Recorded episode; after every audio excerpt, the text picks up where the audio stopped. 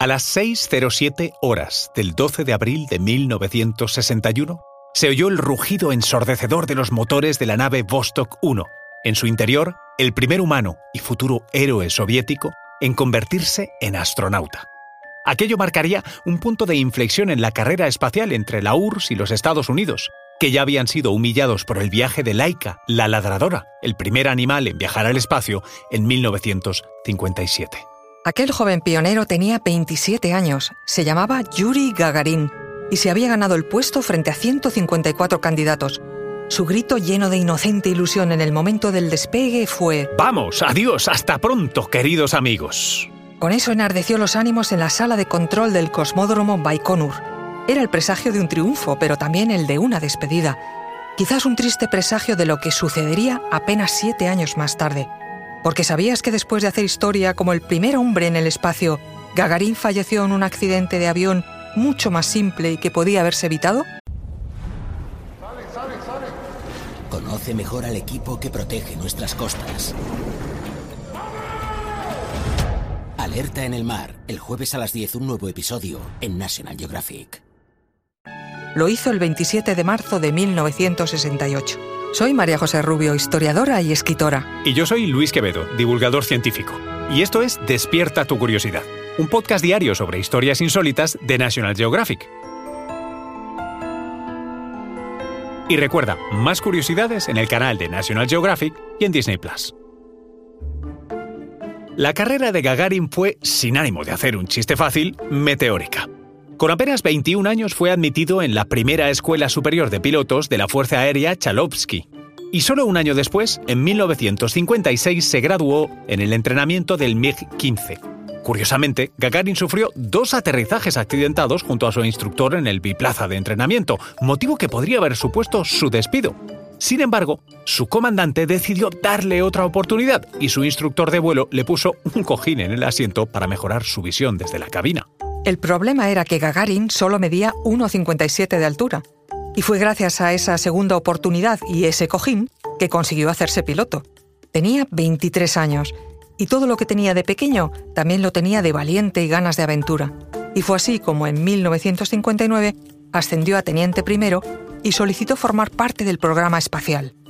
De hecho, lo que parecía su hándicap fue una ventaja, porque entre los requisitos para la selección de candidatos, además de intensas pruebas físicas y psicológicas, era tener entre 25 y 30 años, pesar menos de 72 kilos y medir menos de 1,70 metro, precisamente para caber en el espacio limitado de la nave Vostok. Gagarin era para todo esto perfecto. El resto es historia. Fue elegido para ser el primer hombre del mundo en viajar al espacio, completando en 108 minutos una órbita completa alrededor de la Tierra, a una altitud de 315 kilómetros. Convertido en un héroe nacional, envidiado por millones de norteamericanos, todo parecía indicar que podría llegar muchísimo más lejos. Sin embargo, era tal su importancia simbólica como héroe de la carrera espacial que la Unión Soviética no quiso que arriesgara su vida en otros vuelos espaciales. Precaución que no surtió el efecto deseado cuando, en 1968, con tan solo 34 años, se estrelló mortalmente con el avión que pilotaba junto a su instructor, un nuevo modelo del mismo avión que casi le quita la vida en dos ocasiones anteriores al comienzo de su carrera como piloto, el MiG-15. Pero claro, nadie quería creer que alguien como Gagarin pudiera cometer un mismo error dos veces. Por eso su muerte dio pie a mil especulaciones, una comisión informó que el accidente fue porque Gagarin y su instructor intentaron esquivar un globo sonda. La prensa llegó a decir que Gagarin estaba ebrio, o que no murió, sino que fue encerrado en un hospital mental. Otras teorías descabelladas hablaban de un secuestro extraterrestre. Por otra parte, un oficial soviético, Boris Murasov, acusó al KGB de estar detrás del siniestro. Ahora bien, la teoría más plausible fue la de Alexei Leonov, el primer hombre que realizó una caminata espacial en 1965. Según este, el culpable del accidente fue un jet supersónico ruso, el Su-15, que estaba siendo probado ese mismo día y en la misma zona.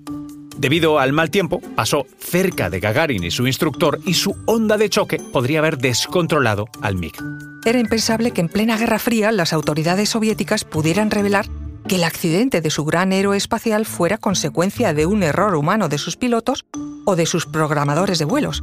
Leonov explicó en 2013 que las autoridades le habían autorizado a desvelar finalmente los motivos reales del accidente y muerte de Gagarin, siempre y cuando, eso sí, no revelara la identidad del piloto que causó el desastre. Quizá, como ocurre a menudo, la verdad fue ya demasiado tarde.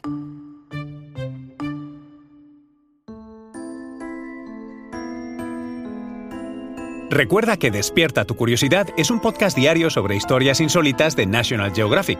Disfruta de más curiosidades en el canal de National Geographic y en Disney Plus. No olvides suscribirte al podcast y darle al like si has disfrutado con nuestras historias.